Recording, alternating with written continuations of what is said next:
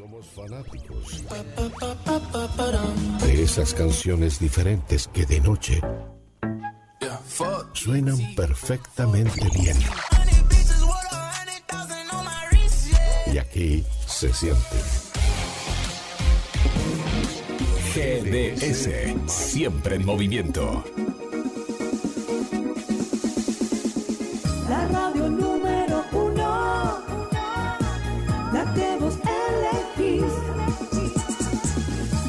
GDS, descarga nuestra app. Encontranos como GDS Radio. Somos dueños de esos sonidos de vanguardia. Listos para cada momento del día. Disfruta del fin de semana con canciones únicas. GDS más Recrearte. Temporada Primavera 2022.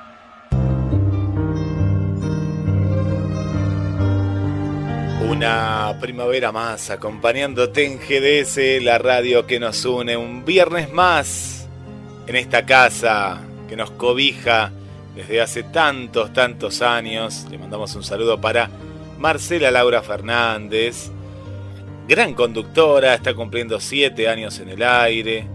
Karina Elizabeth con su celebración de seis años. Y de poeta y de loco, que como todo poeta, de pronto se va al monasterio, al Tíbet. Y con Marcelo estuvimos muchos años. eh, pero claro, nos gustó estar cerca de Brad. Sí, de, del Mr. Pitt. Y bueno, ahí estuvimos, ¿no, Marce? Un, un- un tiempo que la gente no nos escuchó en el aire. Hola. Eh, ah, está rezando. Marcelo está rezando. Está, está rezando Marcelo del otro lado. Eh, porque claro, él, él todavía está, está en el monte, está en el monte, el monte Sinaí, ¿dónde está? Este micrófono que me pusiste, no, no, no, Ah. no funciona, para mí que te- Yo pensé que te emocionaste cuando hablé de Brad, cuando fuimos ahí al, al Tíbet y estuvimos ahí guardados unos años hasta que volvimos en este 2022. Hacía frío, eh, esas vacaciones, esas vacaciones fueron terribles, mucho frío allá en, en- en- en el Himalaya. Nos tuvimos que abrazar mucho con Brad, pero viste que Brad eh, eh, es eh, fibroso, entonces no, nos daba un poquito de calor y bueno, la- Qué, buen- qué buena película esa, ¿eh? qué buena, me gustó, me gustó. Una película distinta, digamos, de, de Brad Pitt, ¿no? Acostumbrado mucho a la, a la acción y a lo, todo lo que tiene que ver con eso. Una película muy espiritual, porque está basado en un hecho real, ¿no? De este, de este explorador, explorador y escalador al- alemán, ¿no? De esa época. Recuerdo eh, que se filmó en, en Mendoza, ¿es así, Marce? Se había Una filmado parte, acá. Creo que se, fi- una parte se filmó, se filmó en Mendoza. Mira, nuestro país tiene muchos lugares verdaderamente fascinantes y maravillosos para que muchos elijan, ¿no? Recuerdo dos o tres, por ejemplo, la misión allá en Misiones o esta que, que se filmó hará un par de años eh, en Ushuaia. en- ay, ¿Cómo ¿Cuál, se llamaba la película esta de Yo tengo una. DiCaprio? Ah, la de DiCaprio. Ah, se filmó acá también la de. Yo no la vi, me parece esa, la, la del. La Ah. de que él ataca un un oso. la del oso. y- Ah, no sabía que se había filmado, que la tengo que ver Sí, sí, esa. sí. Eh, el otro día. se filmó ahí. Mira, el otro día yo dije, tengo que ver esta película.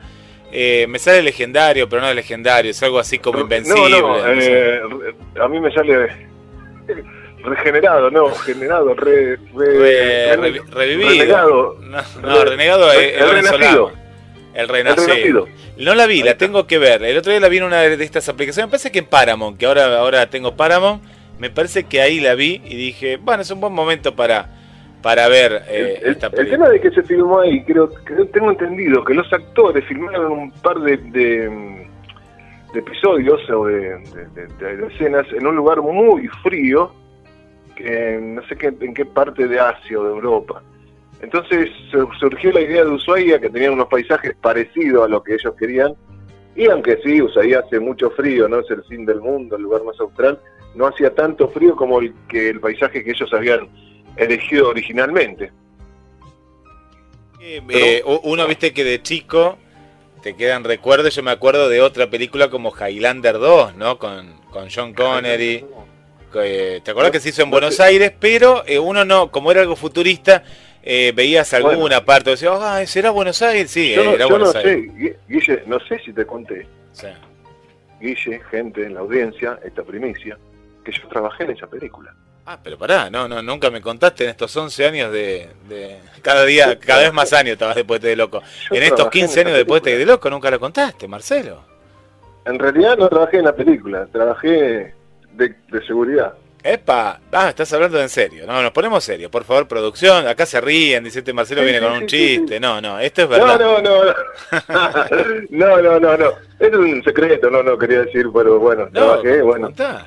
Mis años de karate, mi altura y todo eso hicieron que en, unas en, unas- en algunas épocas trabajaba, trabajé de seguridad en algunos lugares, como custodia, guardaespaldas, seguridad. Pero custodio de etcétera, quién? etcétera. ¿De quién? ¿De la producción? ¿De toda la producción estabas? De la producción. ¿Qué De la nivel? producción ahí cercano, no, no, en realidad no hacíamos nada porque eh, imagínate que actores americanos y británicos y alguno que otro argentino eh, se manejaban bastante bien. Pero, viste, había mucho eh, mucho gasto de, de producción y había mucha gente. Igualmente todo cerrado ahí en, en una parte del puerto de, de Buenos Aires y en otras partes también. ¿Y lo Después llegaste a ver a, a- a John Connery, al 007? De lejos, De de lejos. lejos. Mirá. de lejos porque según según la orden me tocaba en un lado, otro día en otro lado y a veces estábamos cerca, a veces estábamos lejos. Sí, sí, sí, lo llegué a ver. Sí, sí, sí. Mirá. En otra época también estuve de seguridad en, en, en el sur, en, en, en la Patagonia, en Bariloche, en la cumbre de Estado de Presidente y ahí sí llegué a conocer, pero no eran actores. Al rey de España, a Fidel Castro, a, a Violeta Chamorro, que era la presidenta de Nicaragua. A eso sí lo llegué a conocer, pero bueno. Qué, qué bueno. ¿Qué, qué- qué recuerdos? Bueno, estar, estar en esos lugares que, en este caso, bueno, primeros primeros mandatarios, ¿no? Qué, qué importante. Mm. Eh, vos Fue el rey de sabías, España. El otro día me, me- me contaba, hablando de, de esto, de, de- que vos contás de, de guardaespaldas de, figuras públicas, políticas y, y artísticas, que Steven Seagal era el guardaespaldas de Kevin Costner. Era el que le Ah, enseñaba sí, sí, sí. le enseñaba artes marciales y después con los años Steven Seagal termina siendo también eh, actor, pero él comenzó siendo guardaespaldas de nada más y nada menos que otro gran actor como Kevin Costner. Claro, sí, sí, igual que la historia de Jean-Claude Van Damme y Chuck Norris. Jean-Claude Van Damme eh, empieza también enseñando algunas técnicas a, a Chuck Norris. Chuck Norris lo ve, le gusta el tipo y le dan una, una catapulta, ¿viste? Para, para el estrellato. Ahí una de las primeras películas que no es muy conocido, que hace de malo, eh, retroceder nunca, rendirse jamás. O después que hace otra película Águila Negra con Yoko Suki, un japonés también que hizo una serie no es muy conocida pero que yo miraba por ahí vos te acordás, Maestro Ninja. Me acuerdo, me acuerdo, sí, sí. sí. bueno, ahí aparece Yoko Suki también famoso y ahí hace también de malo Jean-Claude Van Damme. Y después tiene sus primeras sus primeras peliculones no como eh, el Gran Dragón el Gran Dragón Blanco o Kickboxing, todo eso, y se hizo famoso. No son todas cosas de la, de la historia de la película, ¿no? Cuántas cosas. Obviamente que nadie nació siendo una estrella, todos tuvieron que hacer muchas cosas. Por ejemplo, Sí, Sylvester Stallone. sí, Sylvester Stallone empezó haciendo películas eróticas. sí, así es. Esta actriz que canta, eh, eh, hizo, ay no me acuerdo cómo se llama, mm, una narigona, una narigona em, bonita en su juventud, Que canta también. que canta también. Sí, la, la del lado oscuro del amor. No, el lado oscuro, las dos caras del amor, me acuerdo. esa. Bueno, algo así también. Bárbara. Streisand, decimos. Bárbara Streisand, exactamente. Qué linda mujer. Bárbara Streisand también ella empezando películas eróticas Sí. y después cambiaron la carrera.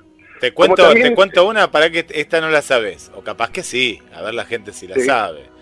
Harrison Ford era carpintero. Él, un día, ¿no? Eh, él, él le gustaba la, la- la actuación.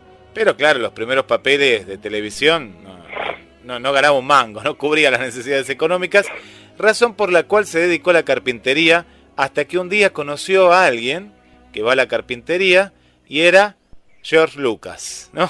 Nada más Ah, y nada mirá. menos. Nada menos que George Lucas. Claro, entonces Harrison Ford se va a Hollywood, donde consigue un trabajo de actor con una paga de, escuchate esta, 150 dólares semanales. Nada, no existe.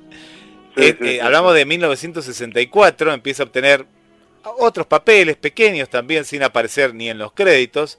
La paga no era buena, así que mientras tanto era actor y carpintero, pero ya era un poquito más actor.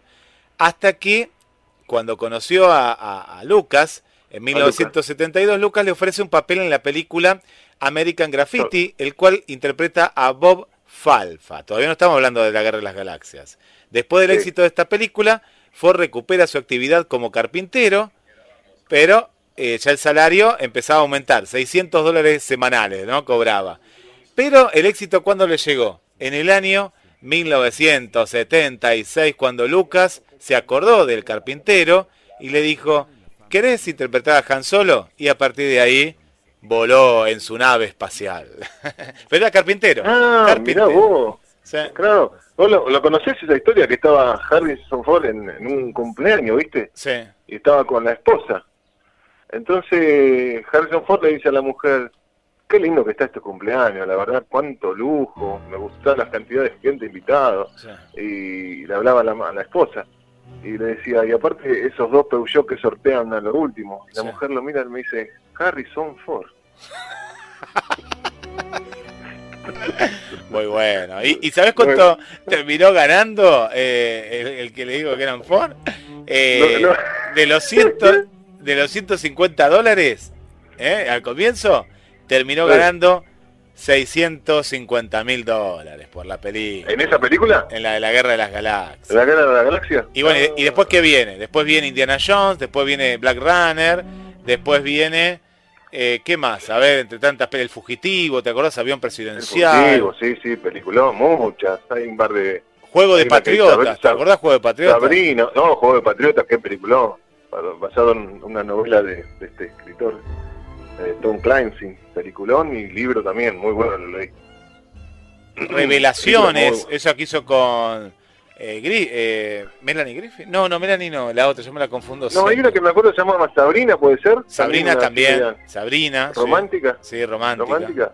Y ahora creo que están filmando otra de la saga de Indiana Jones, ¿eh? No Y pero que se apure Indiana porque tiene Jones. 80 años ya. Sí, sí, sí, pero que 80, se apure porque...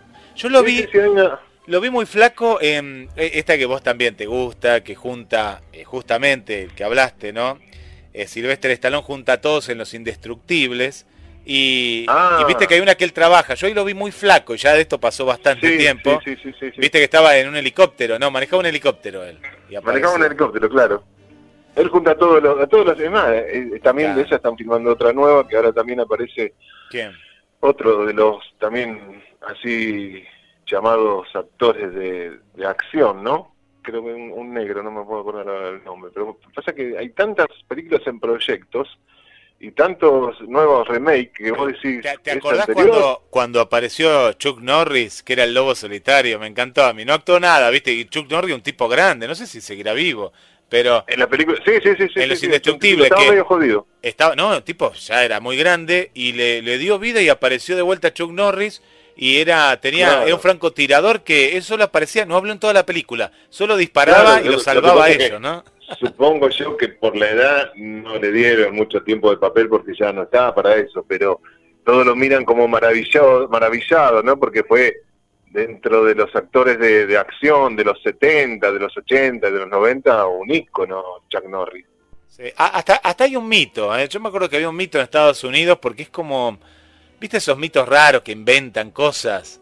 Eh, ahora, ahora, ahora, ahora lo voy a buscar porque... eh, Bueno, sí, hablando de cosas así medias extrañas, todavía el otro día leí, ¿no? De una de mis series preferidas que dejé de, de- terminé hace poco, Juego de Tronos.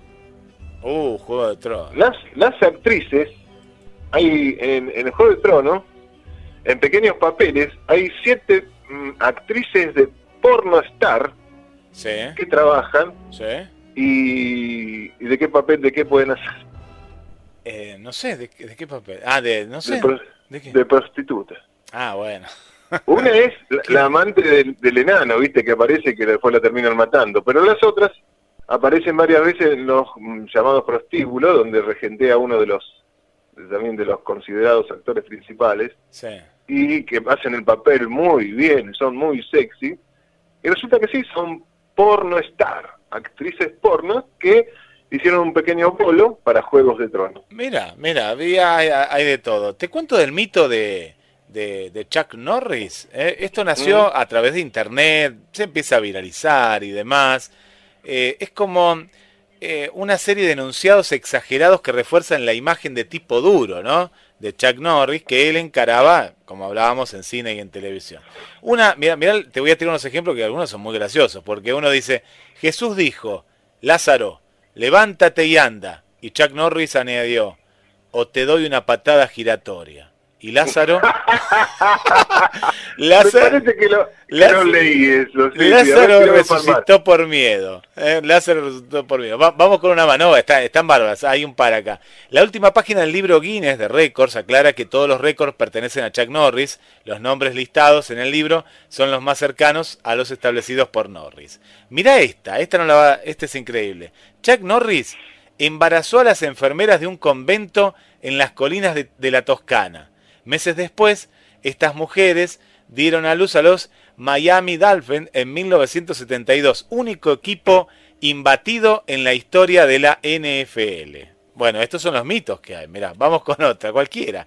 Bueno, Dios, sí. bueno, e- e- esta me parece también, no hay que jugar con estas cosas, pero bueno, yo lo leo acá, dice, las la- pero eh, los yanquis se creen estas cosas, porque esto yo- nosotros, nosotros decimos Sí, joda, pero sí, mirá lo que como dice. Pedro. Claro, porque hasta aparte lo lavaban, yo escuchaba estas cosas, no, no lo podía creer. Las lágrimas de Chuck Norris curan el cáncer, es una pena que nunca haya llorado. Son terribles. no son No, no, terrible lo que manda. Vamos Ah, con otra. hay- algo así, si buscas, también hay de Steve Seagal. creo. Ah, también. No, son terribles estos yankees. Una vez Chuck Norris pateó un caballo en la barbilla. Sus descendientes ahora son conocidos como jirafas.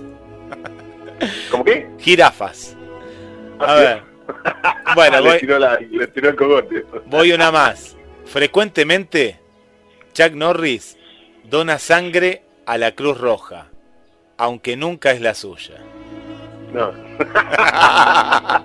No, no, no, no. ¿Cómo lo verdurean? Es terrible, es terrible. Bueno, ahí está un poquito de, de, de este Claro, personaje claro. que traje. Sí, yo había escuchado algo de eso, leído hace rato, ya, sí, sí, sí. Es terrible, ¿no? Bueno, eso ya tiene sus años, ¿no? Ya está más, más cerca del arpa que del acordeón, dice un viejo adagio. Pero aparece, sí, y en, esta última también creo que, que están filmando, aparece ya Chuck Norris. Igualmente, el otro día leía una nota de Sylvester Stallone que decía que películas de acción, verdaderamente de acción, filmadas con actores verdaderos, en, en escenarios reales y con, con actores jugándose por, por, por la acción, dicen que ya no hay. Que es todo producto de la computadora y como películas como Rambo 1, ¿no? Rambo 1, Primera Sangre, dicen que no hay otra. Y leía los, los comentarios que verdaderamente te pones a, a- a pensar y las películas de acción actuales, la mitad de la, la mitad de la película es todo producto de la, de la computación. De Sí, la- él, él hablaba por eso de hacer, cuando hizo esta, esta saga, que, bueno, tal vez que continúe, ¿no? Como bien decías, de los indestructibles, de volver un poco a esa acción más eh, real, pero a la vez también, porque es cierto lo, lo- lo que dice Sylvester Stallone, que ahora se usa mucho la computadora y también juega mucho con eh, esa realidad, pero sanguinaria, que, bueno, en Rambo estaba, pero estaba dentro de un marco, pero lo que voy, viste, que a veces exageran Sí. tanto y, y falta esa picardía que tenían las películas de acción, ¿no? De antes. Esa picardía, ¿viste? Se, se fue. eso. Casualmente, casualmente hace dos días vi una película en Netflix nueva, del 2022, Medieval se llama, Medieval. Es una película, como me gustan a mí, histórica, que trata de un mercenario con eh, buenos pensamientos y un poco moral, ¿no? Raro en un mercenario, que tiene que, que luchar entre el Sacro Imperio Germánico, que lucha por el poder, con la Orden Teutónica, que viene a ser algo así como los Caballeros Templarios, de Alemania.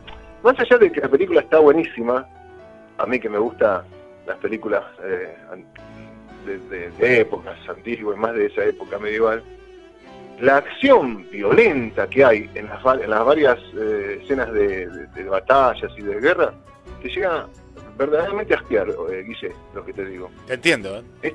Es, tan real la acción que la puse a ver y a los 20 minutos la dejé, ¿viste? Y dije, es una película, es una película, es una película. Y después la volví a hacer así, la, la vi en tres o cuatro tramos. Pero las peleas reales bueno, está acostumbrado a las, ¿te acordás de las películas del viejo, del viejo Hollywood, los 50? Sí, sí. Eh, espadeaban, chas, chas, chas, la espada, el otro gritaba, ah, pero nunca morías cómo moría, cómo se estaba. En esta, este, el actor principal maneja un mazo, un mazo, ¿no? Que no es una espada, es un palo con un, con unos clavos en, en la punta con una cabeza de metal redonda. Y con ese mazo pelea y hace unos destrozos en cuerpos, cabezas, miembros, que es impresionante, ¿no? no no, que no, podría hacerse. no es necesario, hay cosas que no son necesarias y por eso él, él también, ¿sabes por qué hacía la crítica a esta Silvestre Stallone? Porque la última que él hizo de Rambo, en realidad a él después, no, como que, y eso que estuvo en la producción y demás, pero tenía ese realismo, eh, era muy sanguinaria, eh, y ahí estás dejando afuera sí.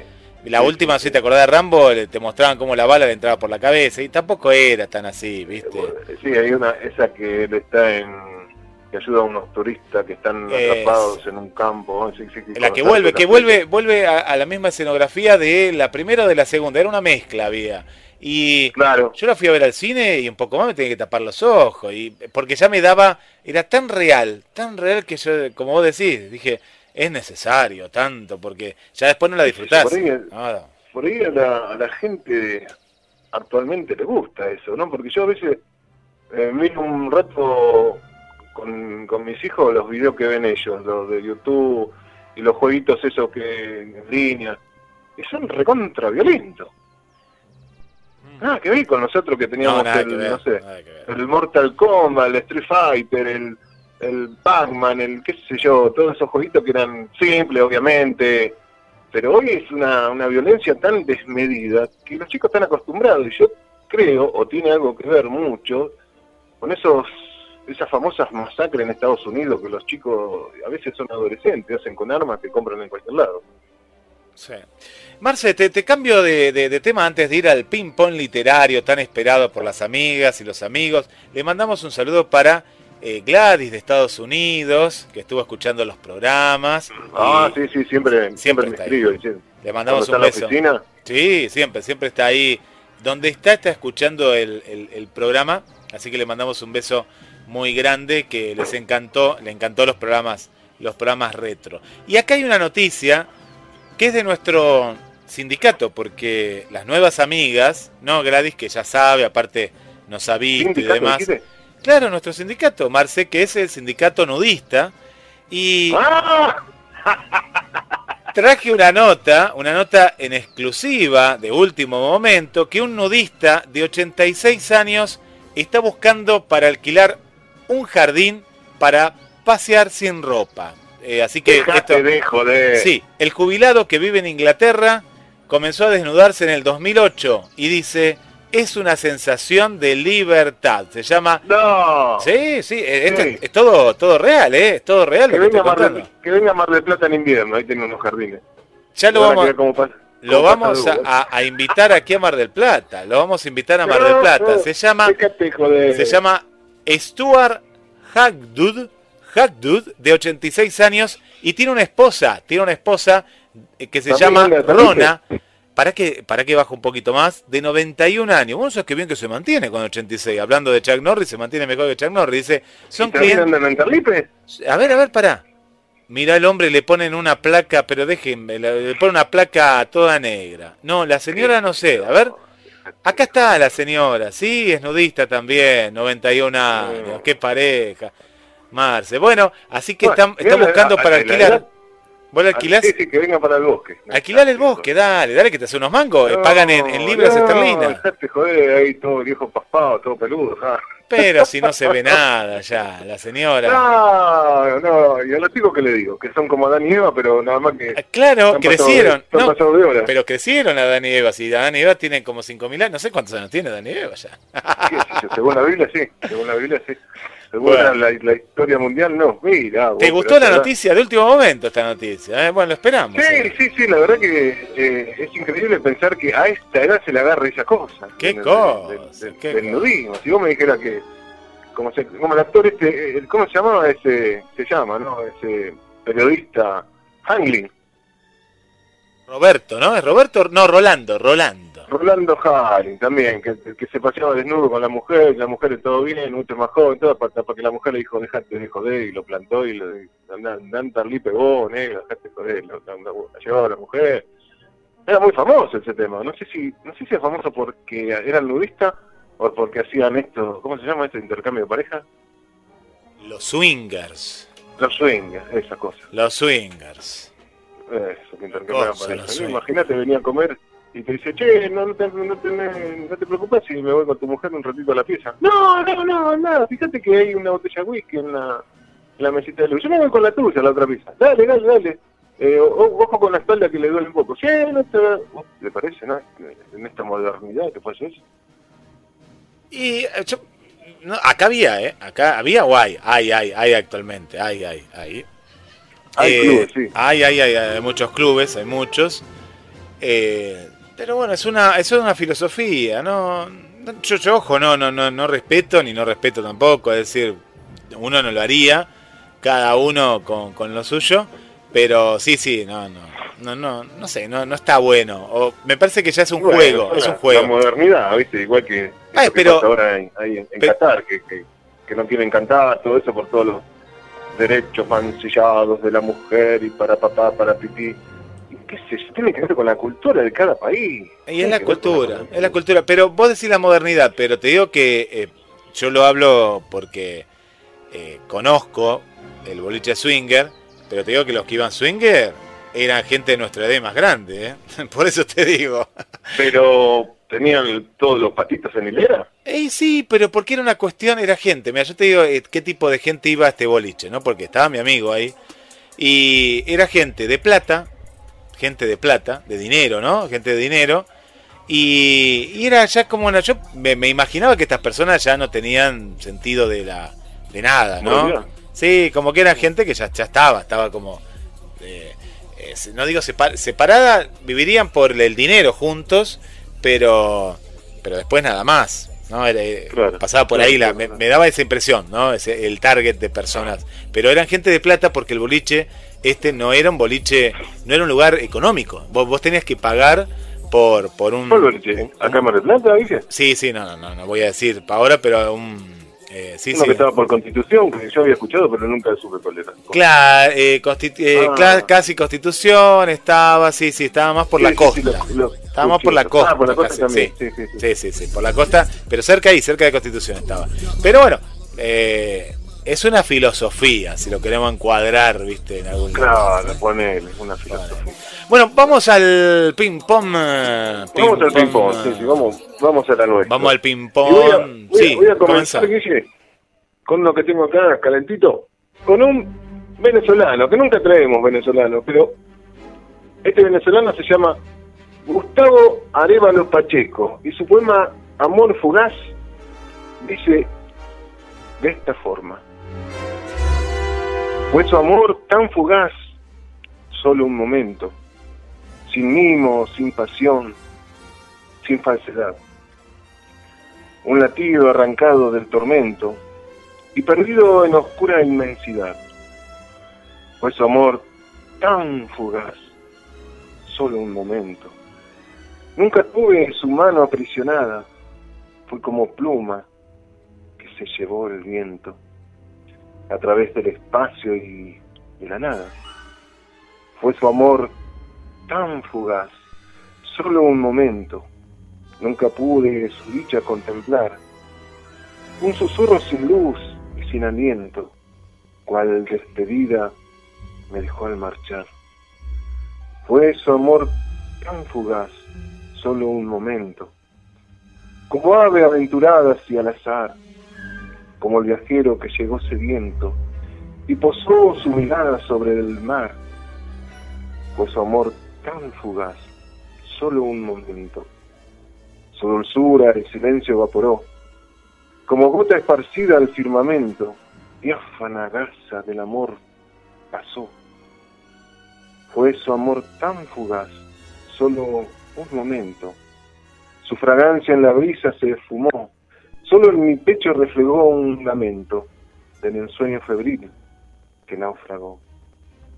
Fue su amor tan fugaz, solo un momento, porque el destino nos cruzó a los dos, como transcurre el siglo de un momento, cuando lo empaña el vaho de un adiós. Gustavo Arevalo Pacheco. Y llega, qué grande, qué grande los poetas en De Poeta y de Loco, y llega Federico García Lorca en un clásico de los clásicos en nuestro programa. Es verdad. Ay, qué trabajo me cuesta quererte como te quiero. Por tu amor me duele el aire, el corazón y el sombrero.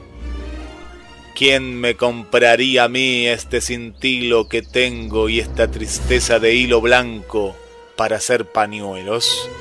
¡Ay, qué trabajo me cuesta quererte como te quiero! Federico García Lorca.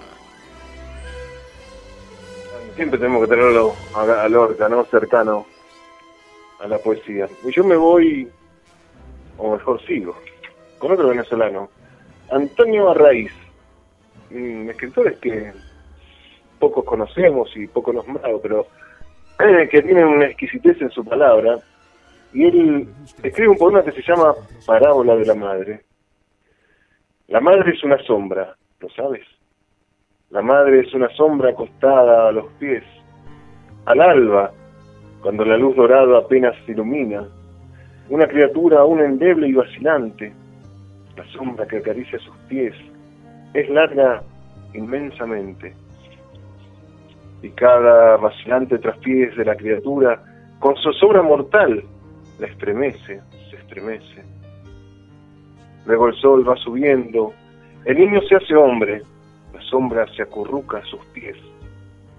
Cuando el sol brilla en el cenit para el héroe, erguido en la extensa planicie que lo adula, exigua, humilde, pobre.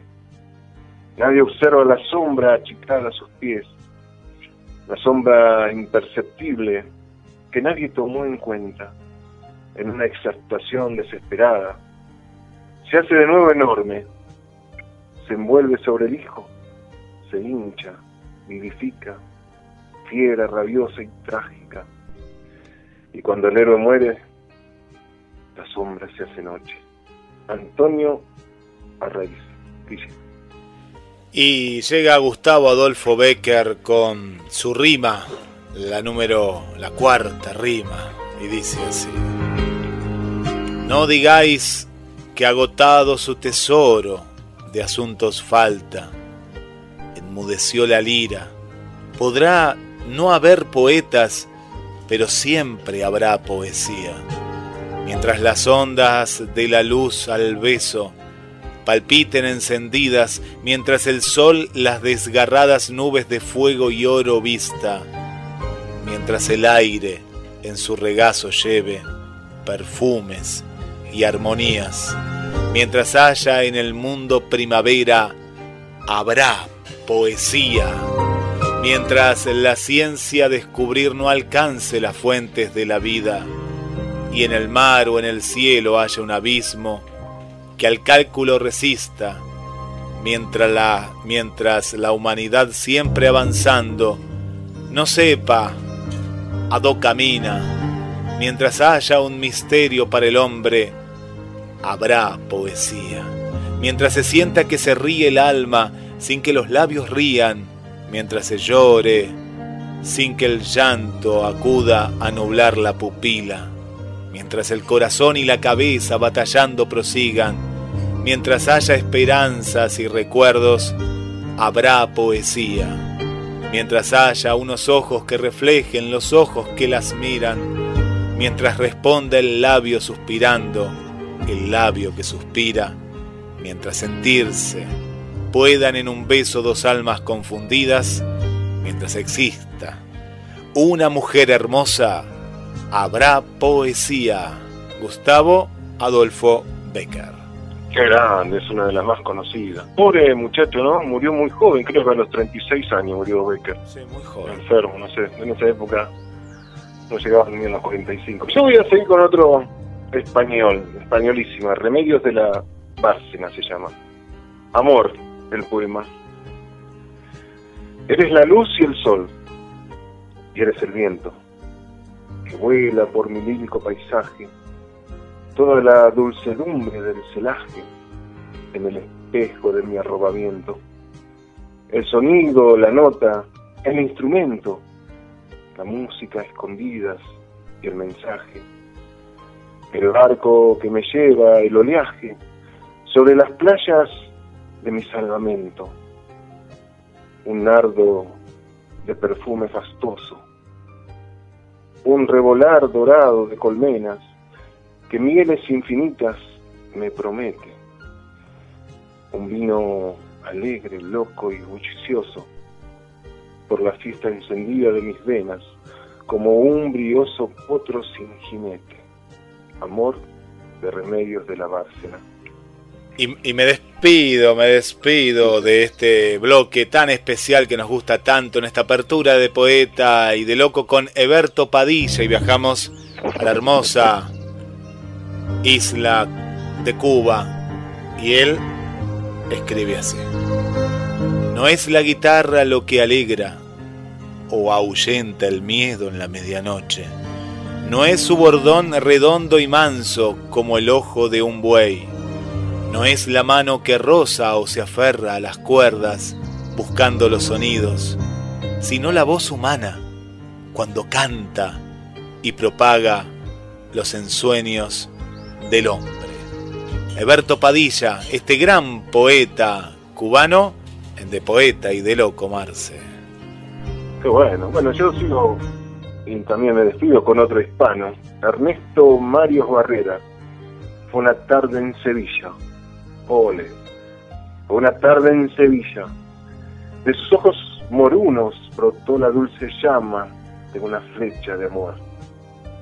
Tenía un raro encanto de serpiente y de tórtola, con la mantilla alzada sobre su peinetón. En la pequeña mano de adorables hoyuelos jugaba el abonico su nervioso jugar, y sombreados y rojos los labios que se entreabrían como un fuego salvaje que no he visto jamás. El zapatito blanco daba cauces a la onda vertiginosa y fina del empeño del pie. Que la falda, celosa, con dulce tiranía, descubría y cubría para ver y no ver. Su cuerpo era una de esas formas de carne viva, donde vaga el deseo con pálido temblor. Su cuerpo lo forcejearon los sueños de una seta, mordidos por la vida y azotados por Dios. Fue una tarde en Sevilla, de sus ojos morunos brotó la dulce llama de una flecha de amor y llevó desde entonces clavados hondamente como siete puñales sobre mi corazón. Tiene una, onda media como de Lorca, ¿no? Este poeta, poeta. Ernesto Mario Barrera. Sí, sí, sí, una onda lorquiana, ¿no? Una onda lorquiana. Qué bueno, Marce. Qué lindo ping-pong, ¿eh? Cómo nos dimos de un lado y del otro. Y... Sí, sí, sí, este, la verdad que está para, para la Copa América. Estamos para la Copa América, ya estamos a horas del Mundial Qatar 2022. Marce, sí, yo... ¿qué se viene? ¿Qué se viene? ¿Qué se viene en fútbol bueno, de primera? No, en de poeta y de loco. Ah, no, ya tenemos el fútbol enseguida, ¿eh? prontito. Bueno, pero en, por ahora vamos a disfrutar un poco de la de la lírica, de la poesía y de la música. Por eso en uno de los bloques, Guille, vamos a ir con, mirá vos qué tema, la tragedia griega la tragedia, entre otros, entre otros vamos a hablar de Eurípides y de Sófocles.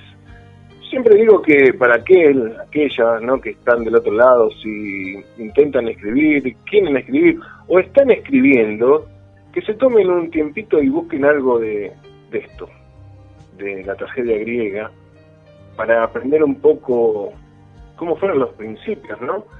De la lírica y de la composición tanto poética, novelesca, como de grandes temas.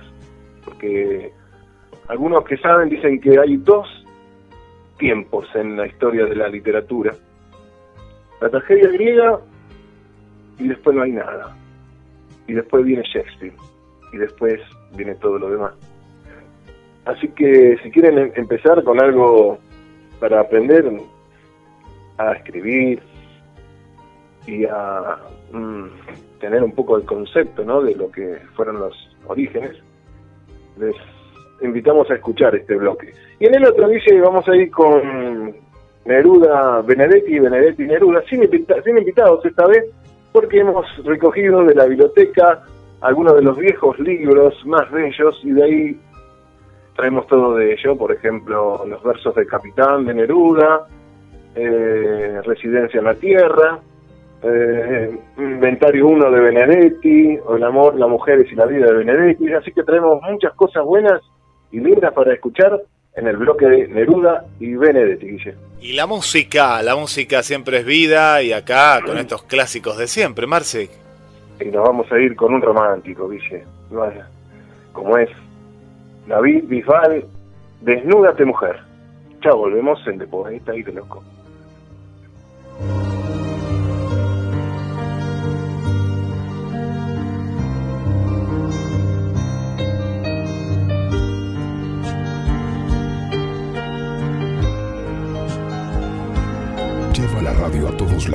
Nos encuentras como GDS Radio en Play Store, App Store, Windows Phone y BlackBerry. GDS, siempre en movimiento.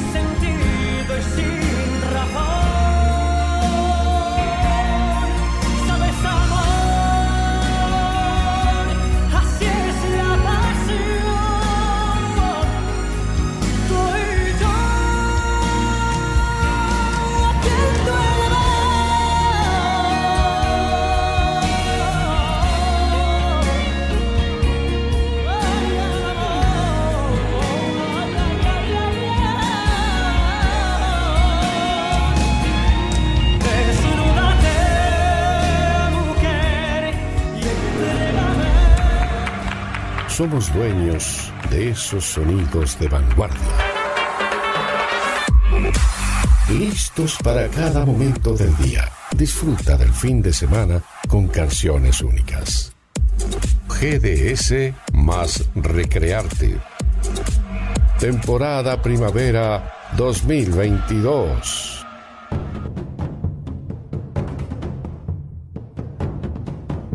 La tragedia es una forma literaria que originariamente consistía en cantos, acompañados de música, danza, recitaciones en honor de alguna divinidad, principalmente Dionisios. Al principio, estaba constituido por el coro y un actor contestador replicante, Hipócrates. Luego, se fue perfeccionando y se desarrolló con esplendor en Atenas en el siglo V a.C por lo cual debería llamarse tragedia ática. Los tres grandes trágicos fueron Esquilo, Sófocles y Eurípides. Esquilo, que vivió entre los años 525 al 456, introdujo un segundo actor y redujo el papel del coro.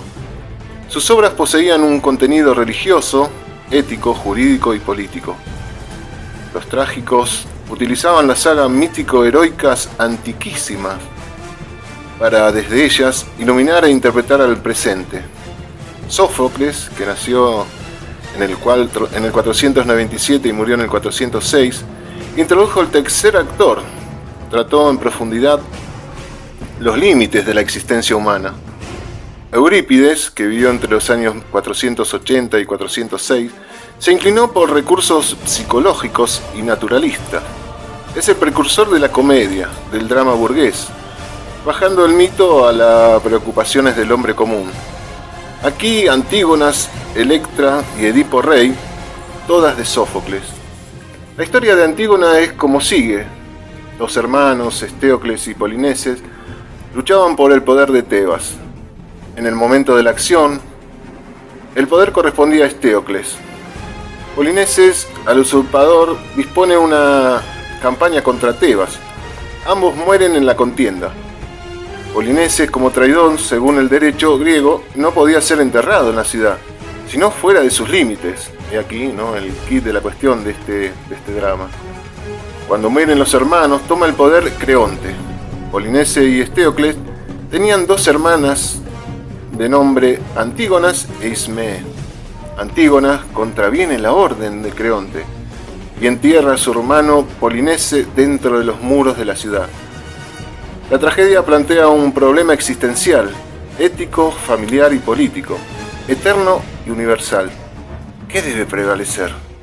¿La ley del Estado o hay leyes naturales divinas, la llama Antígona, no nacidas del Estado y que por tanto pueden sustraerse a su intervención? Electra es una tragedia de gran hondura y profundidad, psicológica, de caracteres especialmente de Electra, que expresa su dolor y una pena difícilmente igualables en la literatura occidental, pero también una gran resolución. La historia es la siguiente. Agamenón condujo el ejército griego a Troya, a la que saqueó y destruyó.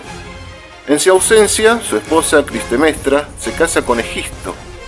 A la vuelta de Troya, Cristemestra y Egisto dan muerte a Agamenón los hijos de este y de Cristemestre son Orestes y Electra.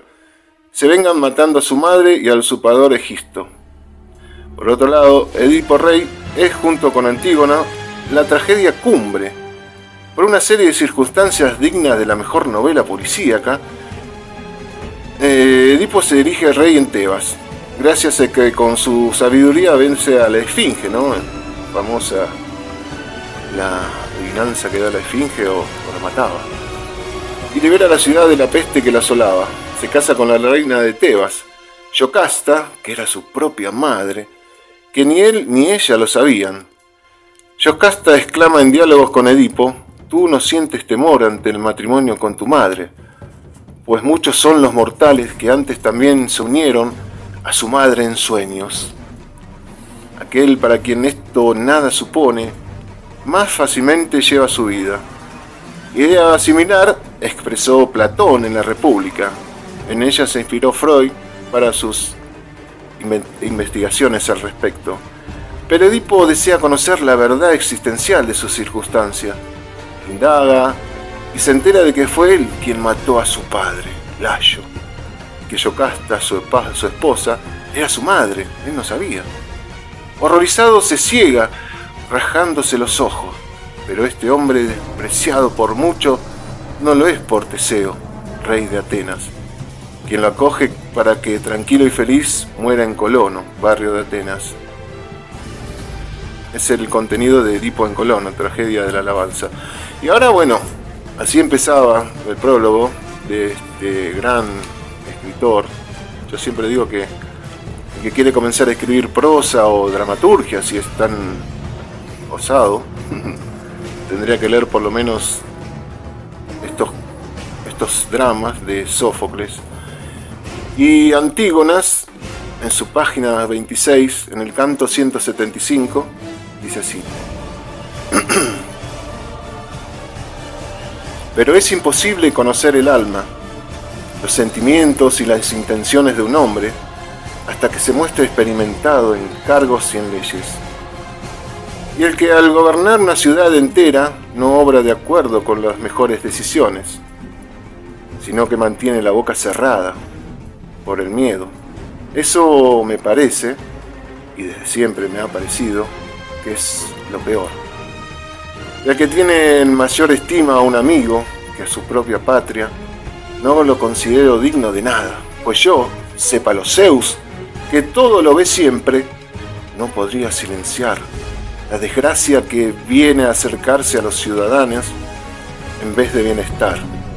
Ni nunca mantendría como amigo mío a una persona que fuera hostil al país, sabiendo que es este el que nos salva y que navegando sobre él es como felizmente haremos los amigos. Con estas normas pretendo yo engrandecer la ciudad.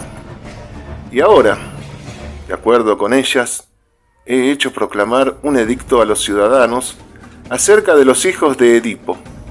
A Estéocle, que murió luchando por la ciudad tras sobresalir en gran manera con la lanza, que los oculten en su tumba, que se le cumplan todos los ritos sagrados que acompañan abajo a los cadáveres de los héroes. Pero a su hermano, me refiero, me refiero a Polinese, que en su vuelta como desterrado quiso incendiar completamente su tierra patria y a las deidades de su raza, además de alimentarse de la sangre de los suyos, y quiso llevárselos en cautiverio.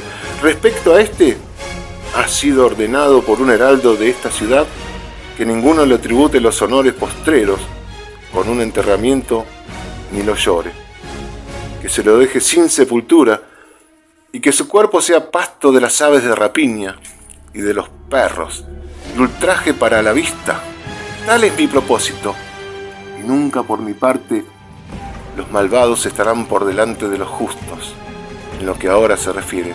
Antes bien, quien sea benefactor para esta ciudad, recibirá honores míos en vida igual que muerte. Este es el drama de Antígono, ¿no? Que ya anticipábamos que uno de sus hermanos, muerto por traidor, no lo dejan enterrar con todos los honores y ella, traspasando la ley del rey, lo hace y ahí empieza el drama. Y ahora seguimos con otro de los dramas del genial Sófocles. Y hablo de Edipo Rey. Edipo Rey dice, ahora, cuando yo soy el que me encuentro con el poder que antes tuvo aquel en posesión del lecho y de la mujer fecunda, igualmente por los dos, y hubiéramos tenido en común el nacimiento de hijos comunes, si su descendencia no se hubiera malogrado, pero la adversidad se lanzó contra su cabeza. Por todo esto yo, como si mi padre fuera, lo defenderé. Y llegaré a todos los medios tratando de capturar el autor del asesinato para provecho del hijo del Ápaco y descendiente de Polidoro, y de su antepasado Cadmo y del antiguo Agenor. Y pido Para los que no hagan esto, que los dioses no les hagan brotar ni cosecha alguna de las tierras, ni hijos de las mujeres, sino que perezcan a causa de las desgracias en que encuentran. Y aún peor que esto, de vosotros, los demás cadmeos, a quienes esto os parece bien, que la justicia como aliada y todos los demás dioses os asistan con buenos consejos. Y este era el drama de Edipo, que es genial para los que quieren comenzar a, a entender un poco la tragedia griega, ¿no? El autor del prólogo decía en sus comienzos que había que leer a Edipo, a, Eurípides, a Aristofate, unos cuantos que, que hicieron conocer un poco el modo de vida de la Grecia antigua, de la Grecia clásica. Y ahora vamos con la tragedia de Electra. Electra en su canto número 255 dice, Siento vergüenza, mujeres, de pareceros que estoy demasiado afligida por mis muchos gemidos, pero la fuerza de los hechos me obliga a hacerlo. Disculpadme, mas, como la mujer que es bien nacida, no haría esto al ver las desgracias paternas. Desgracias que más que declinar, veo yo crecer incesantemente de día y de noche. Y así, primeramente, las relaciones con la madre que me engendró han resultado aborrecibles. Además, vivo en mi propia casa con los asesinos de mi padre y por ella soy dominada. Y en ellos está el que yo reciba algo o del mismo modo que quede privada de ello. Y además, ¿qué clase de días os parece que arrastro cuando veo a Egisto sentado en el trono paterno y observo que lleva los mismos vestidos que aquel y que ofrece libaciones junto al hogar donde lo mató? Y el colmo del ultraje, veo al asesino en el lecho de mi madre con la infeliz suerte de ver. Así debe llamarse, así a la que yace con este. Ella tan malvada como para vivir con su infame sin temer a ninguno. Eristi, ante bien como quien se regocija por lo que ha hecho cuando descubre el día en el que otrora mató a mi padre con engaño organiza coros y ofrece ovejas para ser sacrificadas mensualmente a los dioses salvadores. Yo, al verlo desventurada, lloro dentro de la casa, me consumo y me lamento a solas conmigo mismo por este infortunado festín celebrado con el nombre de mi padre. Y ni siquiera me es posible llorar tanto como para complacer mi ánimo, pues esa mujer noble por sus palabras, llamándose a voces me lanza injuria de esta clase. Oh ser impío y odioso, ¿acaso te ha muerto a ti sola el Padre? ¿Ningún hombre mortal está en duelo? Ojalá mueras miserablemente y los dioses infernales no te liberen nunca de los lamentos actuales.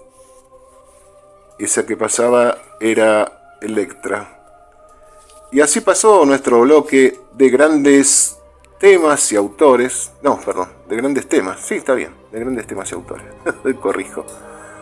Con Sófocles, el gran dramaturgo del siglo de oro de Grecia. Y nos vamos, nos vamos, pero ya volvemos en un ratito. Y nos vamos con un tema bello de Silvio Rodríguez, Playa Girón, Guille. Ya volvemos en De Poeta y de Loco.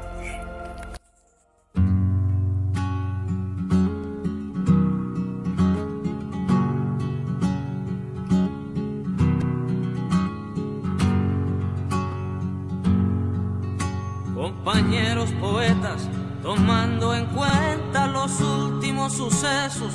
En la poesía quisiera preguntar, me urge, ¿qué tipo de adjetivos se deben usar para hacer el poema de un barco se haga sentimental, fuera de la vanguardia o evidente panfleto. Si debo usar palabras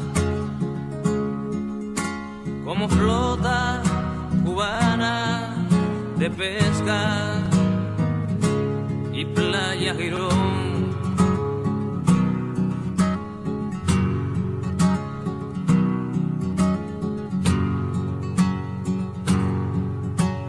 Compañeros de música, tomando en cuenta esas politonales y audaces canciones, quisiera preguntar, me urge, ¿qué tipo de armonía se debe usar para hacer la canción de este barco con hombres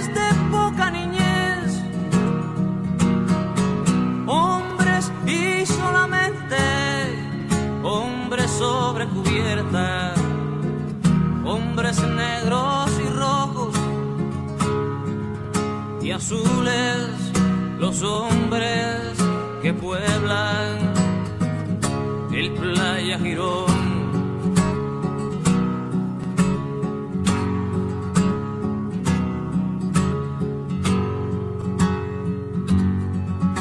Compañeros de historia, tomando en cuenta lo que debe ser la verdad, quisiera preguntar,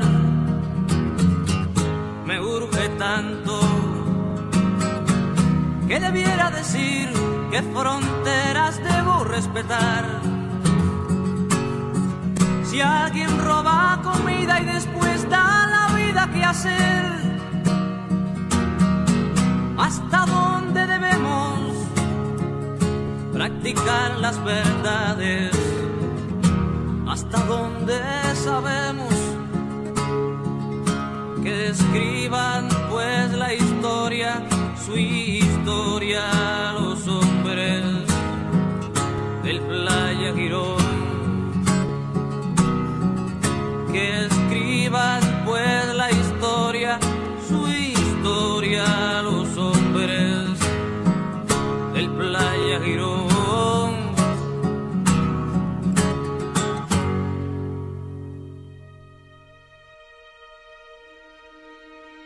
Y vuelve una vez más de poeta y de loco. Eh, muy contento por la cantidad de gente que se ha suscrito a nuestra página. También los invitamos, amigos, amigas, aquellos que todavía no se han suscrito, a De Poeta y de Loco, donde pueden ver eh, una cantidad enorme de poesía de todos los autores, de todos los tiempos, música y algún chistecito para matizar, que es lo mismo que llevamos al aire para deleite de ustedes. Y quiero agradecer a la gente que nos acompaña siempre, a la Susi Rodríguez, a todas las Rodríguez, siempre están comentando y escuchándonos, cocinando, mirando la tele, pero están ahí, están enganchados. A Gladys de Mar de Plata, que le encanta el programa y que se enganchó desde el primer día. A, a Silvia del centro de acá de Mar del Plata, que nos escribe nuevamente. Y bueno, en este bloque, que hemos de llamar Neruda Benedetti, le hemos hecho un bloque especial a partir del ya el segundo programa, porque son los más pedidos, los más buscados, los que más realmente me encanta recitar, y creo que a también. Vamos primero con Pablo Neruda, de su libro Cantos Generales 2, Al Poeta. El poema dice así, con esta música suave que siempre tenemos de fondo, y que tanto nos encanta para recitar, porque es una música triste y dulce, y llena de emoción. Hablo de la música de la película Romeo y Julieta. Pablo Neruda dice así. Antes anduve por la vida en medio de un amor doloroso. Antes retuve una pequeña página de cuarzo, clavándome los ojos en la vida. Compré bondad. Estuve en el mercado. En el mercado de la codicia.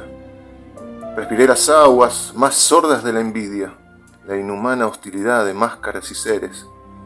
Viví un mundo de ciénaga marina, en que la flor de pronto, la azucena, me devoraba en su temblor de espuma.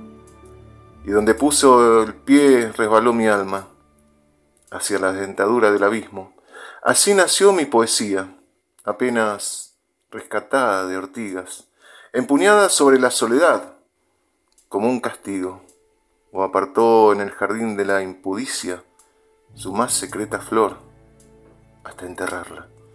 Aislado así como el agua sombría que vive en sus profundos corredores, corrí de mano en mano al aislamiento de cada ser, al odio cotidiano. Supe que así vivían, escondiendo la mitad de los seres como peces del más extraño mar. En las fangosas inmensidades encontré la muerte. La muerte, abriendo puertas y caminos. La muerte, deslizándose en los muros. Este era Pablo Neruda.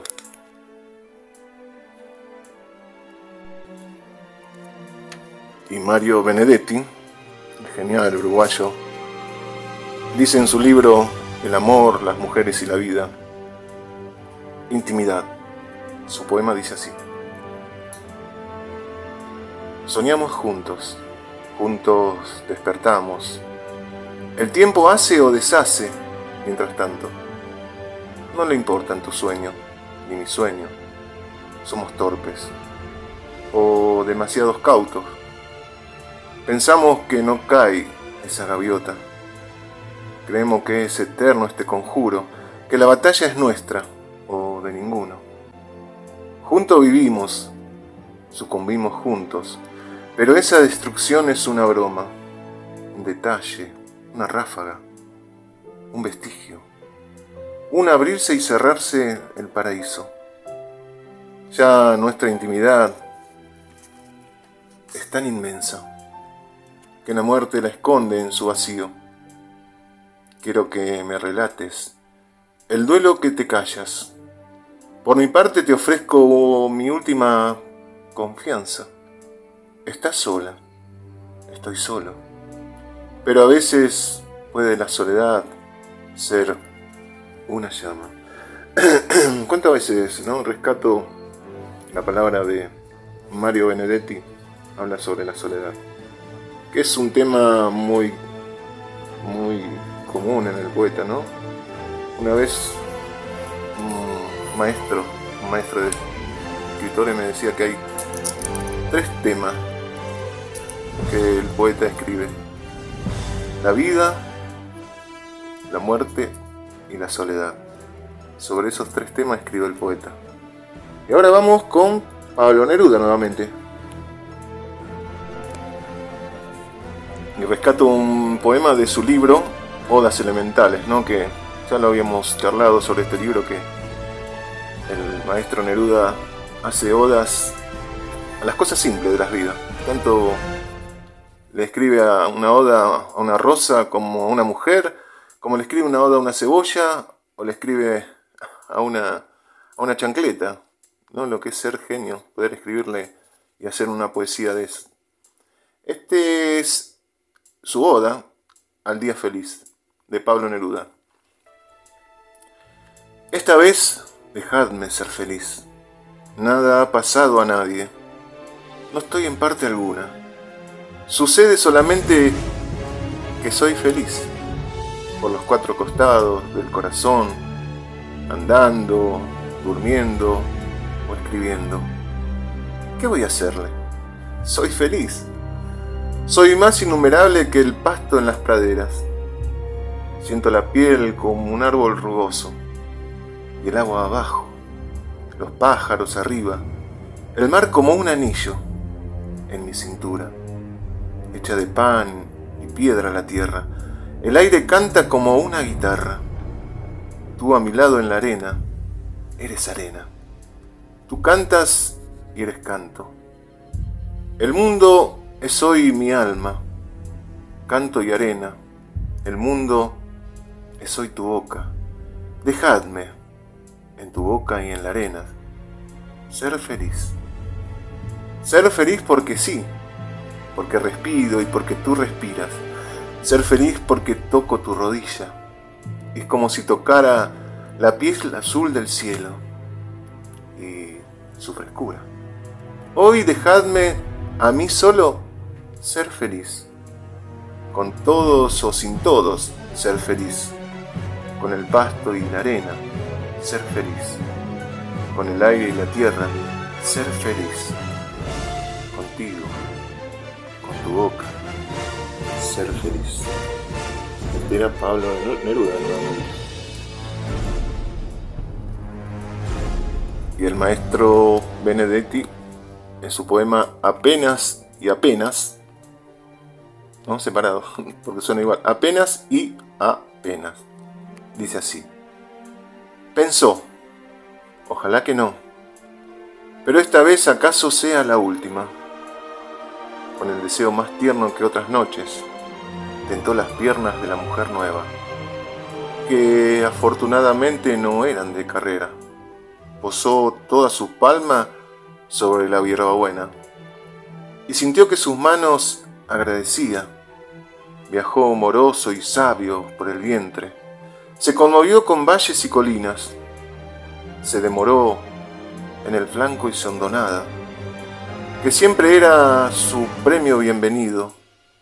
Anduvo por los pechos eligiendo el azar.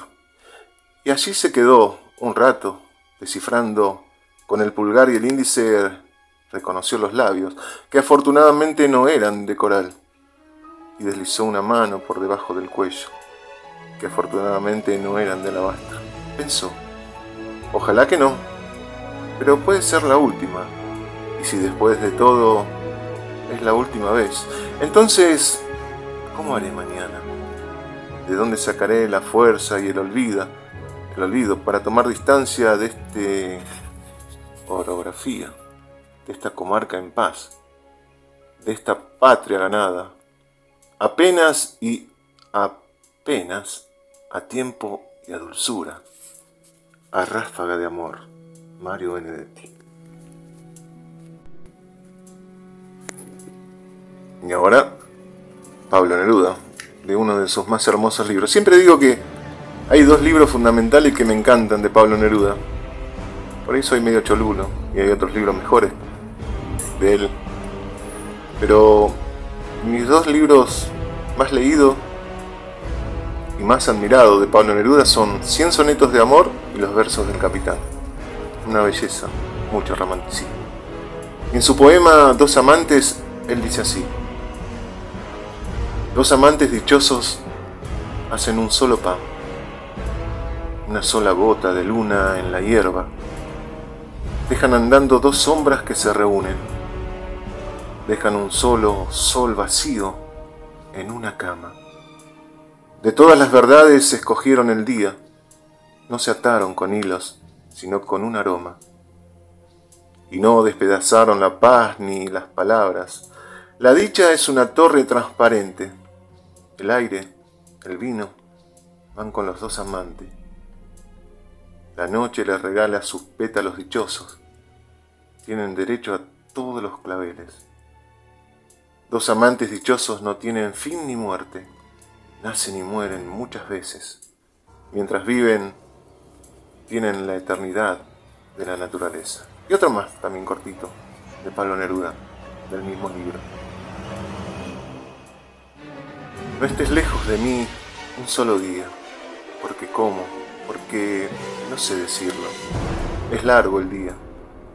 Y te estaré esperando como en las estaciones, cuando en alguna parte se durmieron los trenes. No te vayas por una hora, porque entonces en esa hora se juntan las gotas del desvelo. Y tal vez todo el humo que anda buscando casa venga a matar aún mi corazón perdido. Ay, que no se quebrante tu silueta en la arena. Ah, que no vuelen tus párpados en la ausencia. No te vayas por un minuto, bien amada, porque en ese minuto te habrás ido tan lejos que yo cruzaré toda la tierra preguntando si volverás o si me dejarás muriendo. Pasó Pablo Neruda. Y ahora un regalito, nos visita un amigo, Pablo Echarri, y él nos recita el poema número 13 de Pablo Neruda. A continuación, Guille, vamos con un tema romántico en español, Cuerpo sin alma, de Richard Cosiante.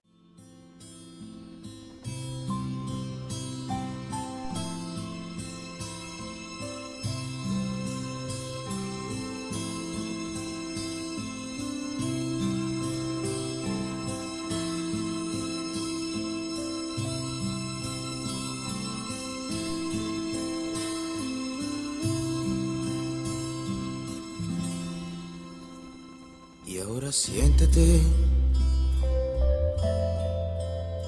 allí de frente a mí.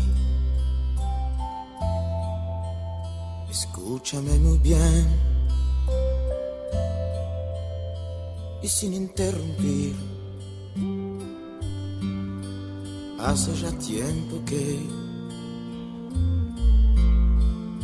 quería decírtelo de convivir.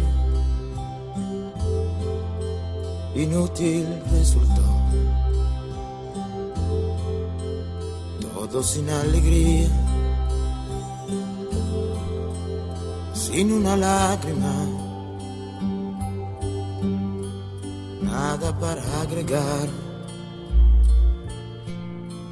Ni para dividir trampa me atrapó y yo también caí. Que pase el próximo, le dejo mi lugar. Pobre del que vendrá, qué pena me da cuando en el cuarto él te pida siempre más. Nada te costará, se lo concederás. ¿Cómo sabes fingir? Si te va cómodo conozco bien. No sufro más por ti. Y si vuelves a mí, te lo demostraré. Qué tema, eh, qué tema romántico en De Poeta y de Loco. Escucha, escuchar a Richard, Richard Cochiante. No, las cuerdas vocales, Richard. Bueno, está Susi escuchando desde la aplicación infinita. No, desde la compu nos dice. No, no, pará, desde la compu. O, las dos a la vez. Vamos, Susi. Bueno, un beso muy grande. Gracias, eh, gracias eh, por estar y a cuidar, a cuidar esa vista. Un abrazo a Esteban y a Volando Argentina. Vamos, Volando Argentina. Ahí le estamos mandando saludos a nuestro querido amigo. Vamos todavía. ¿Qué es Volando Argentina?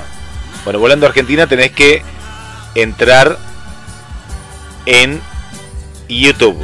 ¿Sí? ¿Bien? Pones Volando Argentina, capítulo 0. Así pone. Pone así capítulo 0. Ya estamos llegando a los 500. Nada más y nada menos. Vamos volando Argentina. ¿eh? Grande Esteban y esto es solo el comienzo, capítulo 0.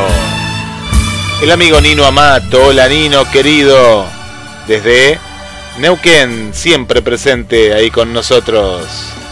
Chau Richard, cuídate la garganta, eh, si te quedan cuerdas vocales. Qué tema, que estaba como enojado. Él lo hizo enojado este tema, lo dejó la mujer, despechado total. Parecía que lo dejó la mujer y se puso a cantar así y dejó las cuerdas vocales ahí sobre el micrófono. Terrible, ¿eh? Bueno, Cris se ríe del otro lado, desde Cali, Colombia, disfrutando de poeta y de loco.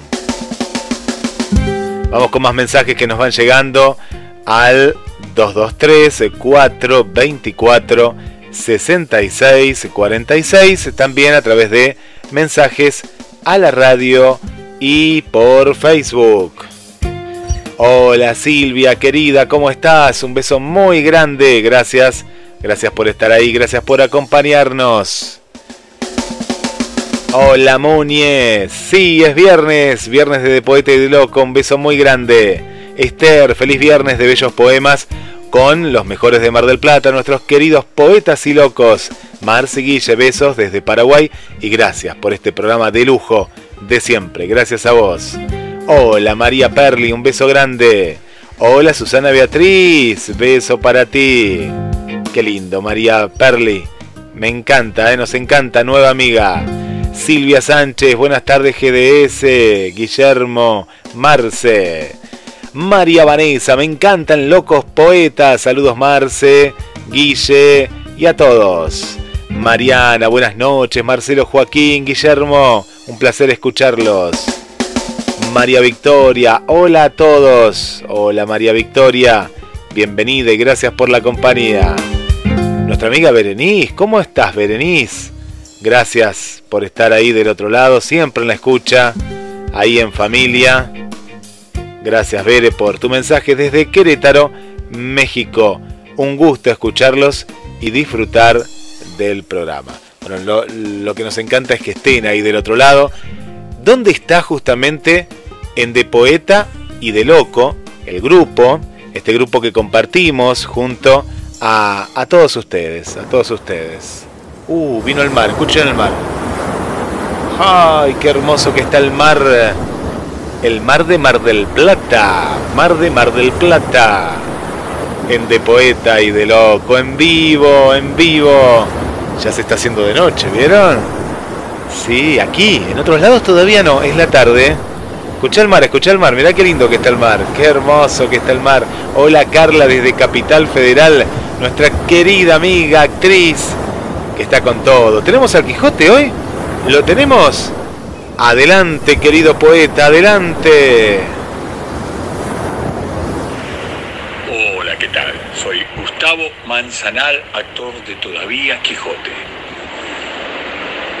Hace falta en el mundo alguien que vaya reparando todo lo que está mal. Injusticias y soledad. Hace falta a la vida la locura, la sed de gloria la locura de amor, la locura de libertad. Vengo de muy atrás, vengo del fondo de la historia, a luchar por honor y a morir por la verdad. Todavía Quijote de Luis Rivera López sobre la novela de Don Miguel de Cervantes, espectáculo para un solo actor, interpretado por Gustavo Manzanal, dirigido por Luis, producido por Sergio Rower, con asistencia general de Andrés Manzoco, vestuario y escenografía del gran Alejandro Mateo, música extraordinaria de Daniel García, y todo un equipo de gente conformado por la cooperativa Libertablas apoyando este espectáculo que va todos los viernes a las 21 en el espacio teatral Buedo 21, allí en pleno barrio, en el corazón de ese polo gastronómico y cultural que se ha convertido el barrio de Buedo. ¿Mm? Buedo 853. Los esperamos, ¿eh? Gracias. Qué grande, maestro, qué grande. Qué lindo. Que lo tuvimos con Marcela Laura Fernández. Y es hermoso. Es Quijote, ¿eh? yo lo veo y es Quijote. Qué hermosa obra.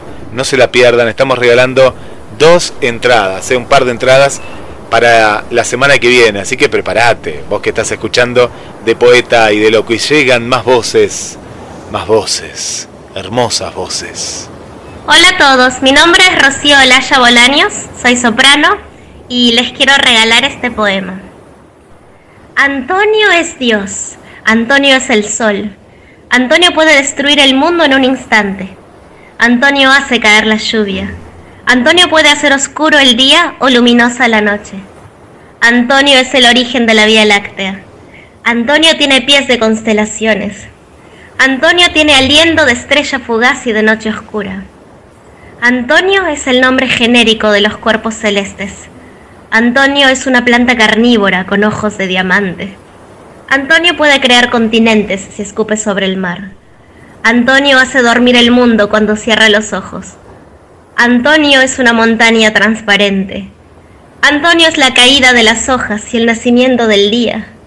Antonio es el nombre escrito con letras de fuego sobre todos los planetas. Antonio es el diluvio. Antonio es la época megalítica del mundo.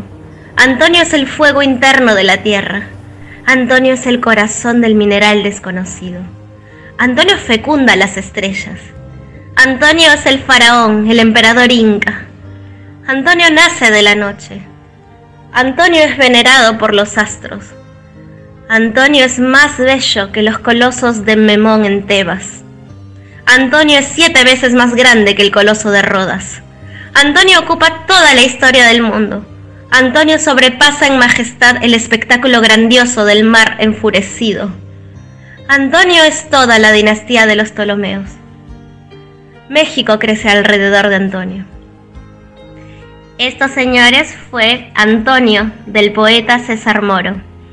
Asimismo, los quiero invitar a no perderse la última función de Marta de Flotou, una comedia lírica en escenas que estaremos presentando con el elenco de Voces Líricas y Exultate Lírica en la Biblioteca Café a las 17 horas, el domingo 20. Los esperamos, no se lo pierdan. Qué lindo, gracias Antonio, Antonio.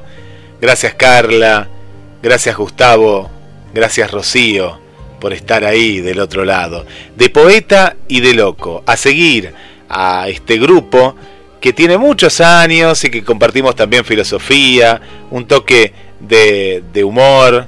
Eh, está muy bueno, ¿eh?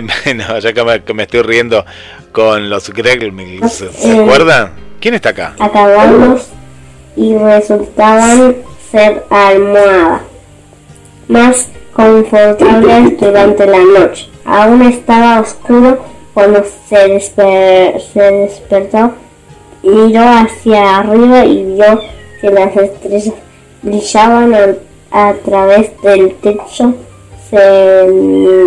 de ruido.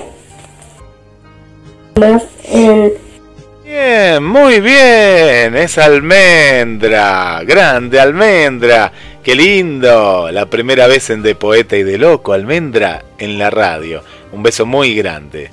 Carlos Alberto, mira, desde la más pequeña hacia el oyente más grande. Carlos Alberto Beberina dice, mi estimado amigo Marcelo, así que está contento ¿eh? con los dibujos, 93 años, ahí está con nosotros. ¡Oh! Se escribió la vida, ¿eh? qué grande, mi amigo, qué grande, qué, qué, qué hermoso ¿eh? todo lo que escribís, así que voy a sacar eh, un, un, extracto de, de nuestro amigo dice que a principios de la civilización actual, firmar con un tratado de libre migración de sus habitantes y a la vez prepararse a dar a estos asilos seguridad y trabajo que por supuesto necesitarán, en una palabra, predicar con el ejemplo, demostrándole un medio mejor de vida y de cultura, de derechos, de posibilidades, y recordar que cada frontera que divide un país es como las medianeras que separan nuestras casas. Nadie, absolutamente nadie, nadie tiene derecho a juzgar a nuestro medio de vida, conducta, mientras ésta no afecte la tranquilidad de sus vecinos, y si nuestra presencia se transforma en un ejemplo, es mejor camino para lograr que algún vecino insoportable, por vergüenza o reconocimiento, cambie de actitud. Pero para cambiarlos tenemos derechos en meternos en su casa, a la fuerza y en la intimidad de su dormitorio. Bueno, esto venía a, acotación eh, de, un comentario, ¿no? De un comentario eh, y ahí siempre interactuando eh, el amigo, nuestro amigo Carlos. Gracias Carlos por estar. y esto venía a lo de Akira Kurosawa, honor a un grande, un grande. Gracias, amigas y amigos de Poeta y de Loco. Bueno, amigos. Gracias, Jorge. Un abrazo para Jorge, para Marcelo, otro amigo aquí, eh, Marcelo en este caso del centro, gracias por estar. Y nuestro Marcelo Cruz puso solo las lágrimas de auténticos sentimientos te liberarán de tu armadura. Qué precioso, qué precioso. Este es de poeta y de loco.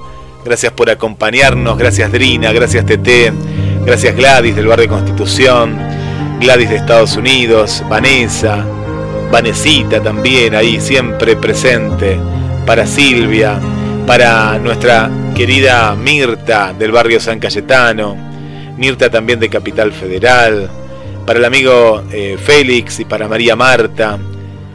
Gracias eh, también al amigo Krishna que ya está en la Argentina, Sebastián desde Tandil, a Juanjo que está desde Bariloche, Gabriel, ¿cuántos amigos, eh?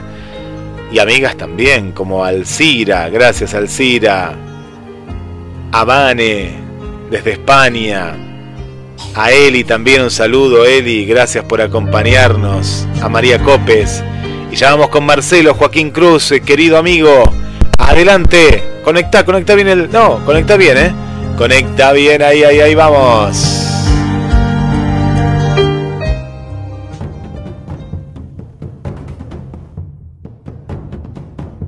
La tragedia es una forma literaria que originariamente consistía en cantos, acompañados de música, danza, recitaciones en honor de alguna divinidad, principalmente Dionisios. Al principio, estaba constituido por el coro y un actor contestador replicante, Hipócrates. Luego, se fue perfeccionando y se desarrolló con esplendor en Atenas en el siglo V Cristo por lo cual debería llamarse tragedia ática. Los tres grandes trágicos fueron Esquilo, Sófocles y Eurípides. Esquilo, que vivió entre los años 525 al 456, introdujo un segundo actor y redujo el papel del coro. Sus obras poseían un contenido religioso, ético, jurídico y político. Los trágicos utilizaban las sagas mítico-heroicas antiquísimas para desde ellas iluminar e interpretar al presente. Sófocles, que nació en el, en el 497 y murió en el 406, introdujo el tercer actor, trató en profundidad los límites de la existencia humana. Eurípides, que vivió entre los años 480 y 406, se inclinó por recursos psicológicos y naturalistas. Es el precursor de la comedia, del drama burgués, bajando el mito a las preocupaciones del hombre común. Aquí Antígonas, Electra y Edipo Rey, todas de Sófocles. La historia de Antígona es como sigue. Dos hermanos, Estéocles y Polineses, luchaban por el poder de Tebas. En el momento de la acción, el poder correspondía a Estéocles, Polineses, al usurpador, dispone una campaña contra Tebas. Ambos mueren en la contienda. Polineses, como traidor, según el derecho griego, no podía ser enterrado en la ciudad, sino fuera de sus límites. Y aquí ¿no? el kit de la cuestión de este, de este drama. Cuando mueren los hermanos, toma el poder Creonte. Polinese y Estéocles tenían dos hermanas de nombre Antígonas e Ismee. Antígona contraviene la orden de Creonte y entierra a su hermano Polinese dentro de los muros de la ciudad. La tragedia plantea un problema existencial, ético, familiar y político, eterno y universal. ¿Qué debe prevalecer? ¿La ley del Estado o hay leyes naturales divinas, las llama Antígona, no nacidas del Estado que por tanto pueden sustraerse a su intervención? Electra es una tragedia de gran hondura y profundidad, psicológica, de caracteres especialmente de Electra, que expresa su dolor y una pena difícilmente igualables en la literatura occidental, pero también una gran resolución. La historia es la siguiente. Agamenón condujo el ejército griego a Troya, a la que saqueó y destruyó. En su ausencia, su esposa Cristemestra se casa con Egisto, a la vuelta de Troya, Clistemestra y Egisto dan muerte a Agamenón. Los hijos de este y de Clistemestre son Orestes y Electra. Se vengan matando a su madre y al usurpador Egisto. Por otro lado, Edipo Rey es, junto con Antígona, la tragedia cumbre. Por una serie de circunstancias dignas de la mejor novela policíaca, Edipo se dirige al rey en Tebas, gracias a que con su sabiduría vence a la esfinge, ¿no? Famosa la adivinanza que da la esfinge o, la mataba. Y libera la ciudad de la peste que la asolaba. se casa con la reina de Tebas, Yocasta, que era su propia madre, que ni él ni ella lo sabían. Yocasta exclama en diálogos con Edipo, tú no sientes temor ante el matrimonio con tu madre, pues muchos son los mortales que antes también se unieron a su madre en sueños. Aquel para quien esto nada supone, más fácilmente lleva su vida. Idea similar expresó Platón en la República. En ella se inspiró Freud para sus investigaciones al respecto. Pero Edipo desea conocer la verdad existencial de su circunstancia. Indaga y se entera de que fue él quien mató a su padre, Layo. Que Yocasta, su, su esposa, era su madre, él no sabía. Horrorizado se ciega, rajándose los ojos. Pero este hombre despreciado por mucho no lo es por Teseo, rey de Atenas, quien lo acoge para que tranquilo y feliz muera en Colono, barrio de Atenas. Es el contenido de Edipo en Colono, tragedia de la alabanza. Y ahora, bueno, así empezaba el prólogo de este gran escritor. Yo siempre digo que el que quiere comenzar a escribir prosa o dramaturgia, si es tan osado, tendría que leer por lo menos estos, estos dramas de Sófocles. Y Antígonas, en su página 26, en el canto 175, dice así. Pero es imposible conocer el alma, los sentimientos y las intenciones de un hombre hasta que se muestre experimentado en cargos y en leyes. Y el que al gobernar una ciudad entera no obra de acuerdo con las mejores decisiones, sino que mantiene la boca cerrada por el miedo. Eso me parece, y desde siempre me ha parecido, que es lo peor. Ya que tiene en mayor estima a un amigo que a su propia patria, no lo considero digno de nada, pues yo, sepa los Zeus, que todo lo ve siempre, no podría silenciar la desgracia que viene a acercarse a los ciudadanos en vez de bienestar. Ni nunca mantendría como amigo mío a una persona que fuera hostil al país, sabiendo que es este el que nos salva y que navegando sobre él es como felizmente haremos los amigos. Con estas normas pretendo yo engrandecer la ciudad. Y ahora, de acuerdo con ellas, he hecho proclamar un edicto a los ciudadanos acerca de los hijos de Edipo. A Estéocle, que murió luchando por la ciudad tras sobresalir en gran manera con la lanza, que los oculten en su tumba, se le cumplan todos los ritos sagrados que acompañan abajo a los cadáveres de los héroes. Pero a su hermano, me refiero, me refiero a Polinese, que en su vuelta como desterrado quiso incendiar completamente su tierra patria y a las deidades de su raza, además de alimentarse de la sangre de los suyos, y quiso llevárselos en cautiverio. Respecto a este, ha sido ordenado por un heraldo de esta ciudad que ninguno le tribute los honores postreros con un enterramiento ni lo llore, que se lo deje sin sepultura y que su cuerpo sea pasto de las aves de rapiña y de los perros, y ultraje para la vista. Tal es mi propósito, y nunca por mi parte los malvados estarán por delante de los justos, en lo que ahora se refiere. Antes bien, quien sea benefactor para esta ciudad, recibirá honores míos en vida igual que muerte. Este es el drama de Antígono, ¿no? que ya anticipábamos, que uno de sus hermanos muerto por traidor, no lo dejan enterrar con todos los honores y ella, traspasando la ley del rey, lo hace y ahí empieza el drama. Y ahora seguimos con otro de los dramas del genial Sófocles. Y hablo de Edipo Rey. Edipo Rey dice, ahora cuando yo soy el que me encuentro con el poder que antes tuvo aquel en posesión del lecho y de la mujer fecunda, igualmente por los dos, y hubiéramos tenido en común el nacimiento de hijos comunes, si su descendencia no se hubiera malogrado, pero la adversidad se lanzó contra su cabeza. Por todo esto yo, como si mi padre fuera, lo defenderé.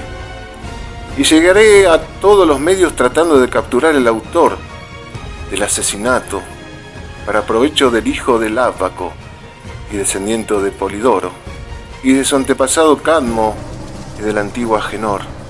Y pido, para los que no hagan esto, que los dioses no les hagan brotar ni cosecha alguna de las tierras, ni hijos de las mujeres, sino que perezcan a causa de las desgracias en que encuentran.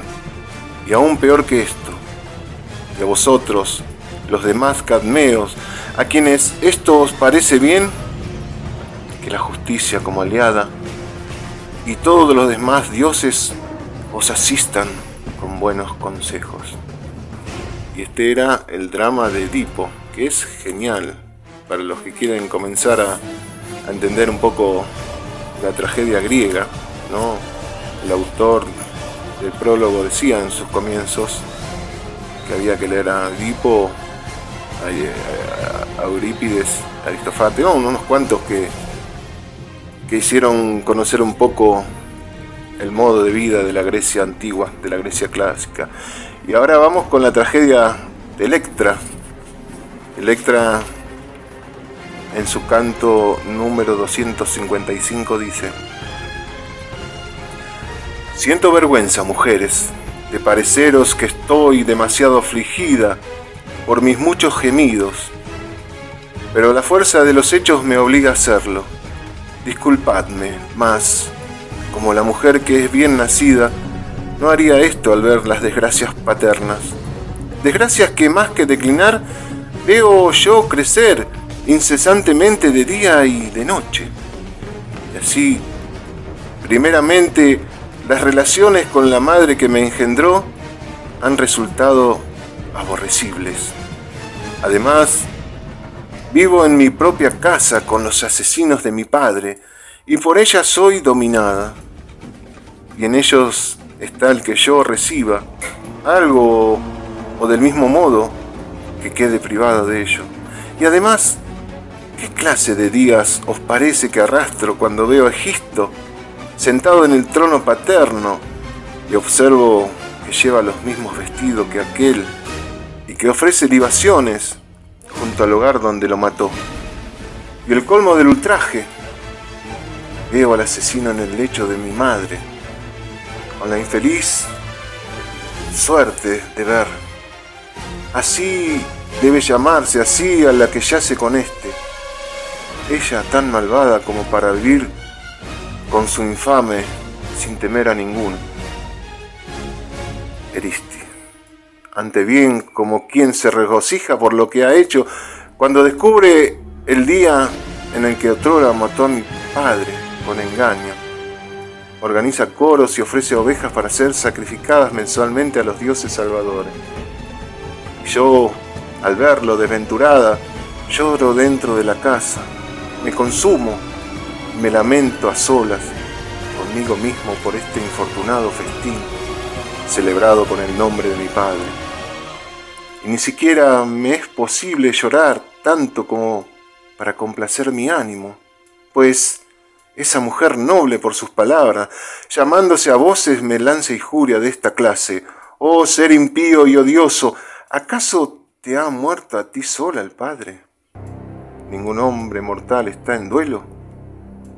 Ojalá mueras miserablemente y los dioses infernales no te liberen nunca de los lamentos actuales. Esa que pasaba era Electra. Y así pasó nuestro bloque de grandes temas y autores. No, perdón, de grandes temas. Sí, está bien, de grandes temas y autores. Corrijo.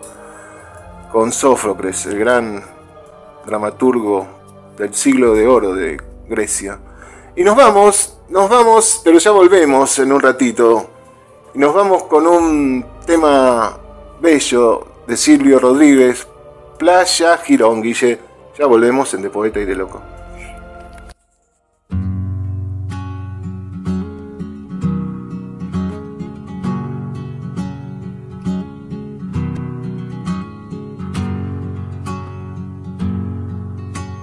Compañeros poetas, tomando en cuenta los últimos sucesos, en la poesía quisiera preguntar, me urge, ¿qué tipo de adjetivos se deben usar para hacer el poema de un barco sin que se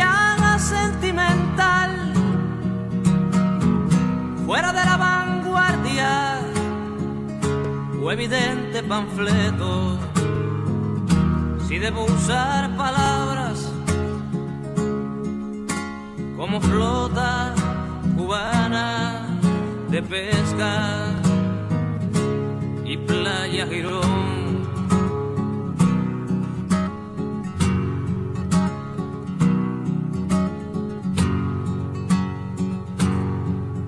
compañeros de música, tomando en cuenta esas politonales y audaces canciones, quisiera preguntar, me urge, ¿qué tipo de armonía se debe usar para hacer la canción de este barco con hombres de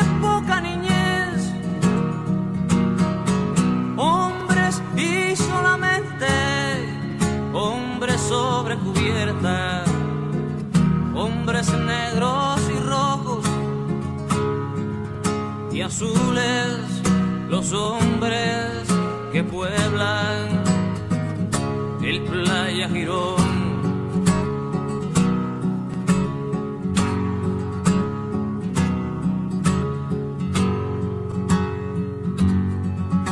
compañeros de historia, tomando en cuenta lo que debe ser la verdad, quisiera preguntar, me urge tanto que debiera decir qué fronteras debo respetar. Si alguien roba comida y después da la vida que hacer, hasta dónde debemos practicar las verdades, hasta dónde sabemos que escriban pues la historia, su historia,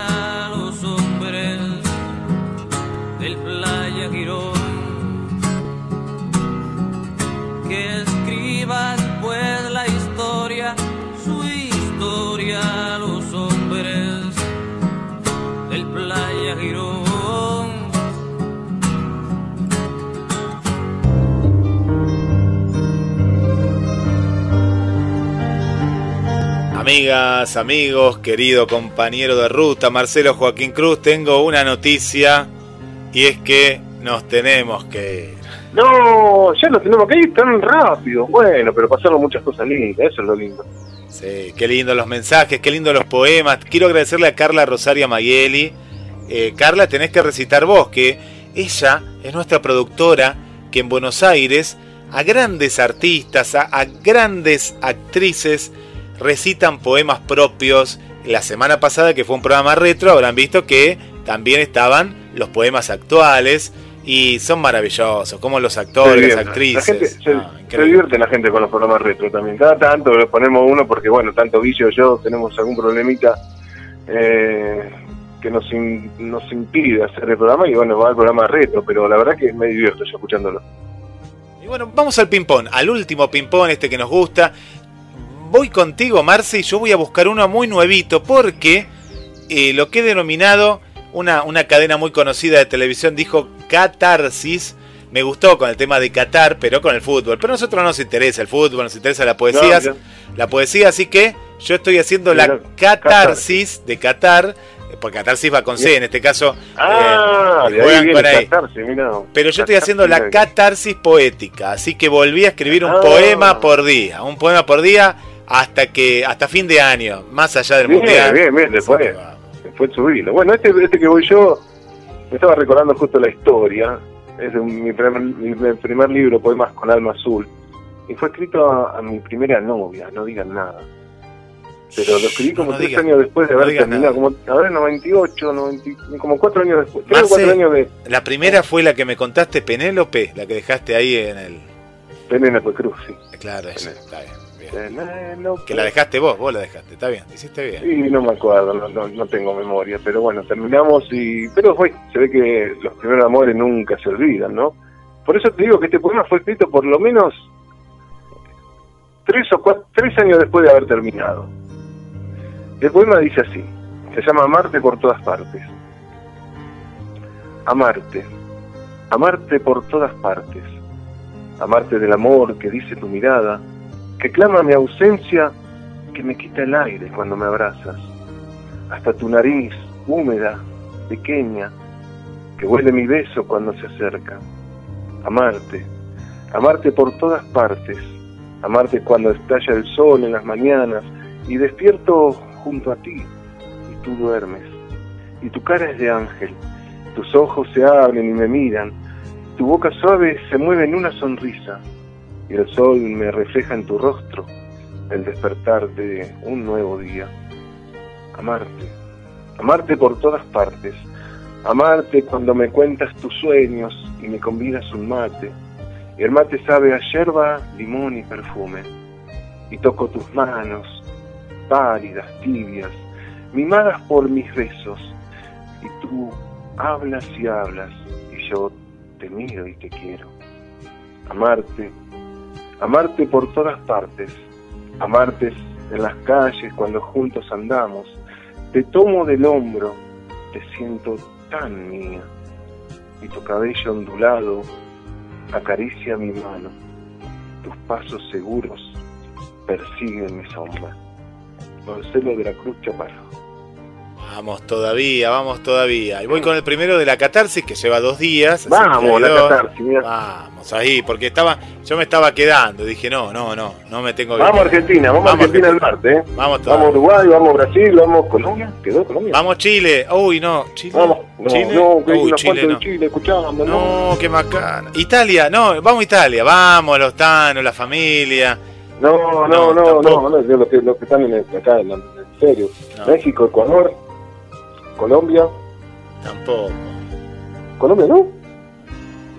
Eh, Colombia, no sé, no tengo idea Colombia, que nos cuente, que nos cuente Chris ahora en el final, si Perú, Perú llegamos. creo que, que- que quedó, pero. Eh, No sé, no Vamos, sé. Bueno, vamos. Temeraria de las circunstancias. Es difícil comprender la libertad desde la cárcel de la comodidad, donde la rutina te va matando día a día. No me imaginaba que eras solo desencuentro, donde el avión ya despegó, un café y la soledad eterna descifrando los tatuajes. Desnudé cada rincón de tu piel. La canción que nos unió habla de tristeza y decepción. Tímida y atrevida, no se pueden borrar las mentiras. Solo un beso y la lengua recorrió hasta ese olvidado rincón. Saltan, juegan, fuman y nos observan. Ya no importa la canción, solo el ritmo de dos cuerpos contra el paredón. Ah, para contra el paredón. ¿Este no lo subiste anoche? Este lo subí anteanoche, anteanoche, sí. Ah, me que lo leí. Sí, lo subí anoche. Anoche sí, lo subían de Poeta y de Loco en la página, sí, en el grupo.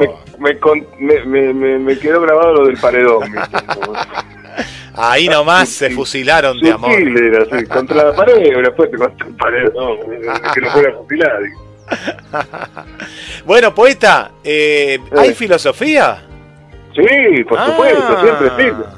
¿Por Poneme la música que viene alegro, alegro verano ya. No, porque Anthony me decía, le digo, no, sí, sí, estamos en el monasterio, tranquilo, bueno, Sí, comienza. sí, sí, fue.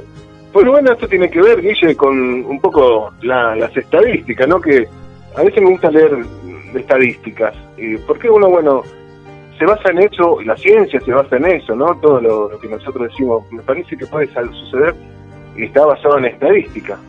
Si de 10, 8 le pasó es porque algo hay algo tiene que ver con eso, suponete.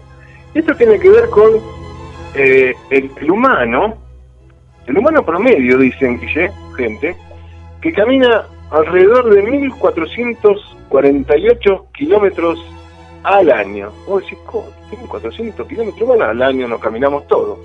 Pero también estas estadísticas dicen que el ser humano promedio bebe 166,5 litros de cerveza al año. Entonces empecé a sacar cuenta, Guille, gente. Empecé a sacar el número y dije, lo cual significa, ¿no? Entre lo que camina y lo que bebe, que el humano promedio rinde 65 kilómetros por litro de cerveza. Así es, esta estadística filosófica del día. Muy bueno, Es maestro. como, ¿viste? es como un Ford de 8 más o menos. Sí, aprendemos, aprendemos semana a semana en De Poeta y de Loco. Gracias, Marce. Un fuerte Gracias, abrazo. ¿Y con qué nos despedimos? Y nos vamos con un rock and rollazo, ¿no? Especial para nuestra Gladys, la rockera, que le va a gustar seguramente. Ángel de Rata Blanca. Gracias, amigo. Gracias, Guille. Gracias a todos.